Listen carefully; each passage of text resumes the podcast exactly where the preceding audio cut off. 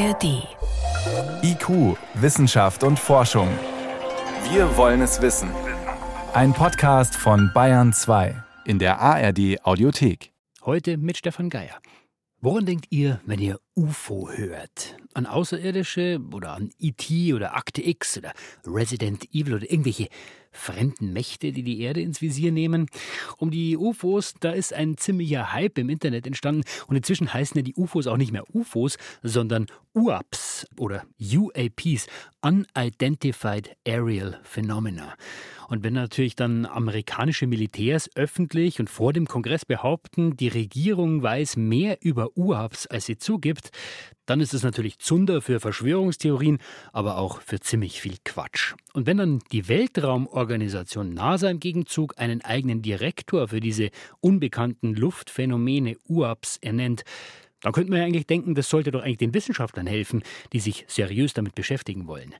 Weil eigentlich sind die UAPs ja ein gefundenes Fressen für Wissenschaftler. Ja? Man hat eine ungelöste Frage, auf die man eine Antwort sucht. Das ist ja der Kern von wissenschaftlicher Suche. Wir fragen heute mal, warum es eigentlich so schwierig ist, diese Dinge einfach in Ruhe wissenschaftlich zu erforschen. Und zuerst versucht Franziska Konitzer mal zu ergründen, warum UFOs out sind und warum die UAPs geradezu gehypt werden.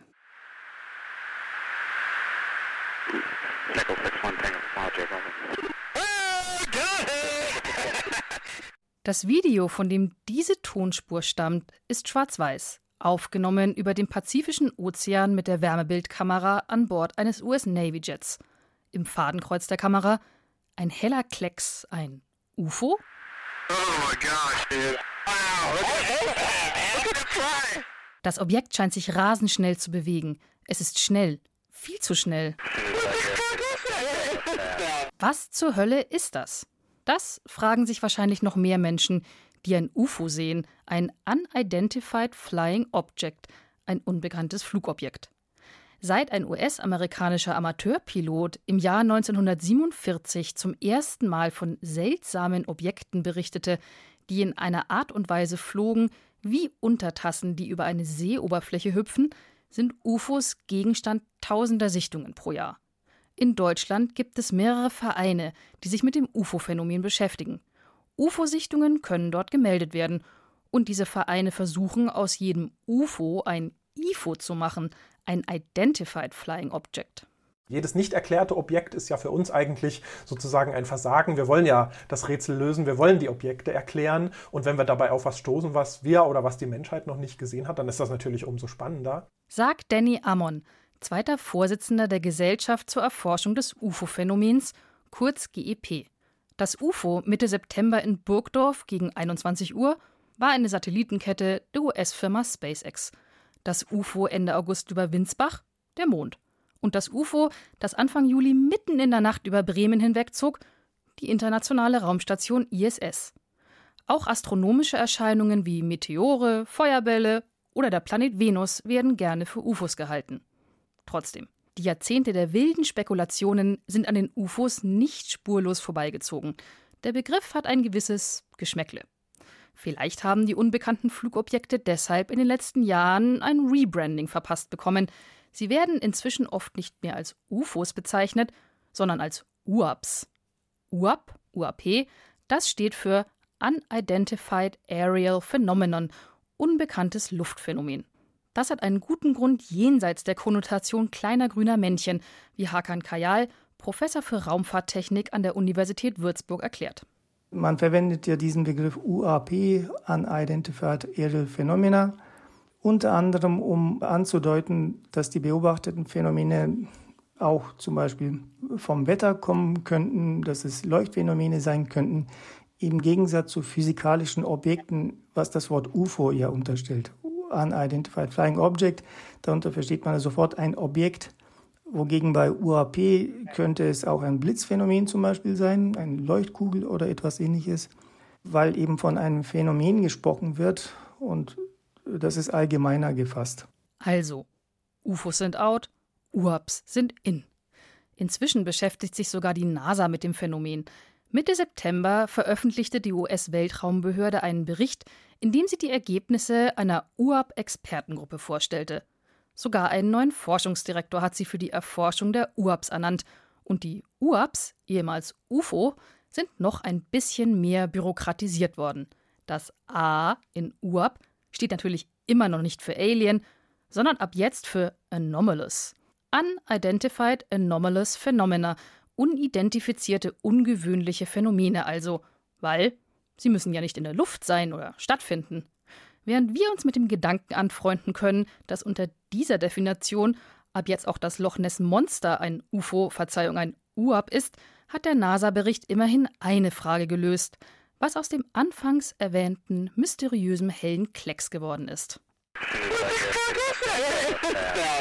Was zur Hölle ist das? Eine Analyse ergab nämlich, obwohl es auf den ersten Blick so schien, als ob der helle Klecks rasend schnell über dem Pazifischen Ozean unterwegs war, hatte er in Wirklichkeit eine Geschwindigkeit von knapp 100 Kilometern pro Stunde. Und das ist nicht außerirdisch schnell, sondern entspricht ziemlich genau der Windgeschwindigkeit in rund 4 Kilometern Höhe über der Meeresoberfläche. Soll heißen, das unbekannte Flugobjekt oder unidentifizierte Luftphänomen oder unidentifizierte anomales Phänomen war kein Alien-Raumschiff mit Hyperantrieb, sondern ein irdisches Objekt, das vom Wind getrieben über das Meer gedriftet ist. Also für dieses UAP, da hat man eine seriöse Erklärung gefunden und das sollte doch eigentlich auch für alle anderen Phänomene dieser Art gelingen. Also warum ist das nicht so einfach? Warum trauen sich viele Wissenschaftler da vielleicht auch gar nicht so ran? Das kann ich mit Christian Schiffer besprechen. Christian hat viel recherchiert, Wochen und Monate zum momentan laufenden UAP-Internet-Hype. Christian, bei all diesen Videos, bei all diesen Behauptungen, die über UAPs jetzt unterwegs sind, es geht selten um seriöse Wissenschaft. Warum? Also es gibt ja Wissenschaftler, die sich mit dem Phänomen beschäftigen, aber die müssen immer sehr darauf achten, nicht ins falsche Fahrwasser zu geraten, weil klar, UAPs oder UFOs, das ist eben auch ein popkulturelles Phänomen. Also jeder von uns kennt zum Beispiel Serien wie Akte X und es ist natürlich auch ein spirituelles Phänomen. Also in der Esoterik-Szene ist der UFO-Glaube auch durchaus verbreitet. Und dann gibt es natürlich viele Verschwörungstheoretiker, die sich auch dem Thema angenommen haben, insbesondere solche, die so dem libertären Verschwörungsglauben anhängen. Also tatsächlich, wo sich der Verschwörungsglauben so aus so einer Ablehnung gegenüber dem Staat speist und man dann dann eben meint, der Staat würde etwas vor uns verbergen, wie zum Beispiel Erkenntnisse über UAPs oder eben über UFOs oder, oder Aliens, Aliens, die schon da waren. Genau, die schon da waren. Und ja, da muss man dann schon aufpassen als Wissenschaftler, dass man da Abstand dazu hält. Dabei geht es doch, äh, soweit man zumindest bislang weiß, eigentlich im Endeffekt immer um erklärbare Phänomene.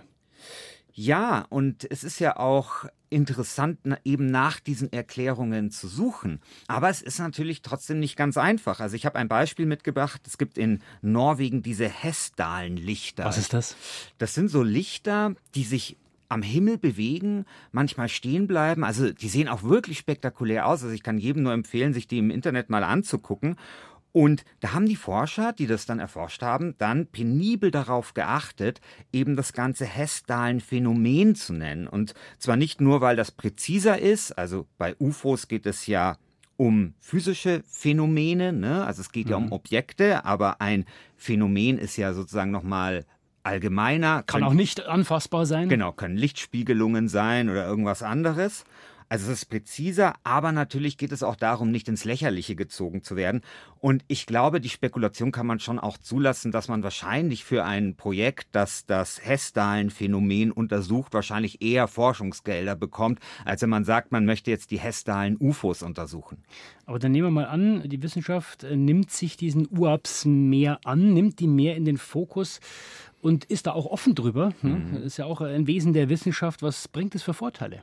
Also wir würden einfach besser verstehen, was da am Himmel eigentlich passiert. Weil heutzutage ist diese ganze UFO-Forschung, UAP-Forschung vor allem in den Händen von Hobbyforschern und die machen tolle Arbeit. Also ich will das jetzt nicht irgendwie verniedlichen oder sowas.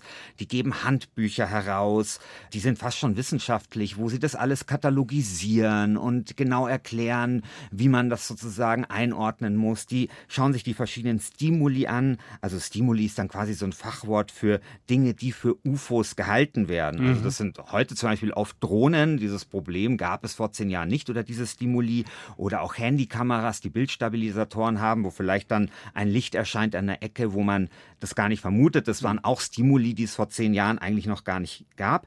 Nur die professionelle Wissenschaft, die verfügt natürlich über sehr viel mehr Daten. Also wir überwachen ja eigentlich permanent den Himmel. Es gibt Stationen, die den Nachthimmel sich angucken, Fotos machen. Es gibt äh, Projekte, die sich zum Beispiel der Lichtverschmutzung widmen und dafür den Himmel angucken. Es gibt Wetterbeobachtungskameras und die machen dauernd Aufnahmen. Und dieser Datenschatz, der könnte der UAP-Forschung tatsächlich weiterhelfen. Aber dieser Datenschatz, der muss ja auch gut sein. Es geht nicht nur um Daten, sondern es geht auch um gute Daten.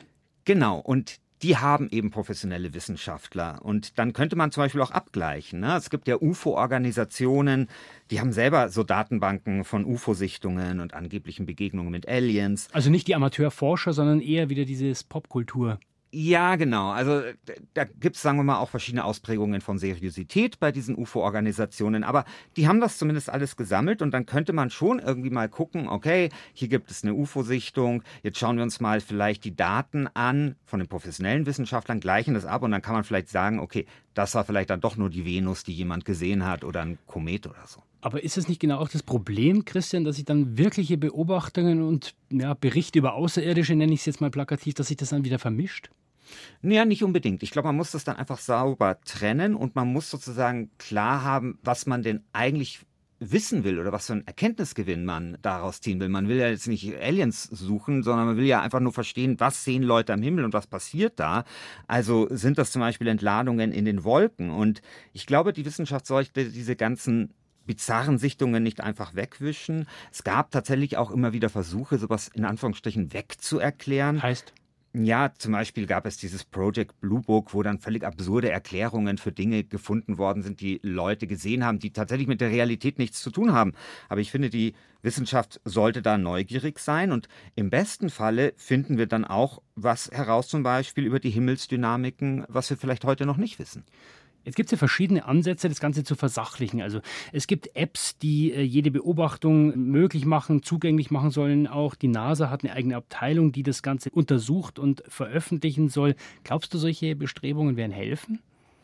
Ja, das glaube ich schon, aber es kommt natürlich auch auf uns Bürger an, ja. Also was wir tun und was wir vielleicht nicht tun. Also was man zum Beispiel nicht tun sollte, man sollte nicht dauernd Wissenschaftlern mit jeder UFO-Sichtung auf die Nerven gehen und wenn man eine Sichtung sieht, tatsächlich, es gibt mittlerweile private Organisationen, die solche Apps anbieten, wo man das auch hochladen kann, die versuchen, das irgendwie zu sortieren, zu vereinheitlichen, auszuwerten. Aber das muss ich auch richtig aufnehmen. Genau, und da fangen die Probleme dann tatsächlich an, weil die meisten von uns nehmen es falsch auf. Also eine typische Situation, wo Leute ein UFO sehen, ist ja so auf dem Balkon beim Rauchen, ja, ganz typische Situation. Und was macht man dann? Man holt das Handy raus, tut dieses Licht oder dieses Objekt filmen und zoomt dann rein. Und das ist ganz, ganz schlecht, dieses Reinzoomen, Warum? weil naja, erstens kann man einfach später auch noch reinzoomen, aber man verliert vor allem wichtigen Kontext. Also man will eigentlich möglichst viel von dem Bild auf dem Foto haben oder auf dem Video. Man will sehen, sind da Gebäude in der Nähe, sind da mögliche Lichtquellen. Man möchte vielleicht auch äh, zum Beispiel äh, Sterne und so weiter sehen, damit man das irgendwie am Himmel orientieren kann. Das heißt, wenn Sie zum Beispiel ein UFO sehen oder ein UAP, dann eben ein Foto machen, wo möglichst viel Kontext auf diesem Bild drauf ist und nicht einfach reinzoomen. Und vor allem auch nicht enttäuscht sein, wenn sich dann am Ende herausstellt, dass es nichts mit Aliens zu tun hat. Und dann haben wir am Schluss, wenn wir solche Daten sammeln, haben wir einen besseren Datenschatz. Bleibt die Frage, was bringt das dann? Also kann man am Schluss dann wahrscheinlich jedes UAP, jedes Unidentified Aerial Phenomenon erklären? Also wahrscheinlich wird man ziemlich viele erklären können und wir erfahren dadurch natürlich dann auch vielleicht viel über uns Menschen, ja, wie vielleicht auch unsere Sinne getäuscht werden und wir erfahren aber eben vielleicht viel auch über das, was am Himmel passiert. Warum ist es so schwierig, unbekannte Flug- oder Luftphänomene seriös zu erforschen? Und was können wir aber lernen, wenn wir trotzdem uns bemühen, es zu tun? Vielen Dank für diese Einschätzungen, Christian Schiffer. Sehr gerne. Und mehr Infos zu den UAPs packen wir euch wie immer in die Show Notes. Da findet ihr zum Beispiel auch den aktuellen Bericht der NASA-Abteilung für UAPs. Und soweit war es das vom IQ-Team für heute. Im Studio war Stefan Geier.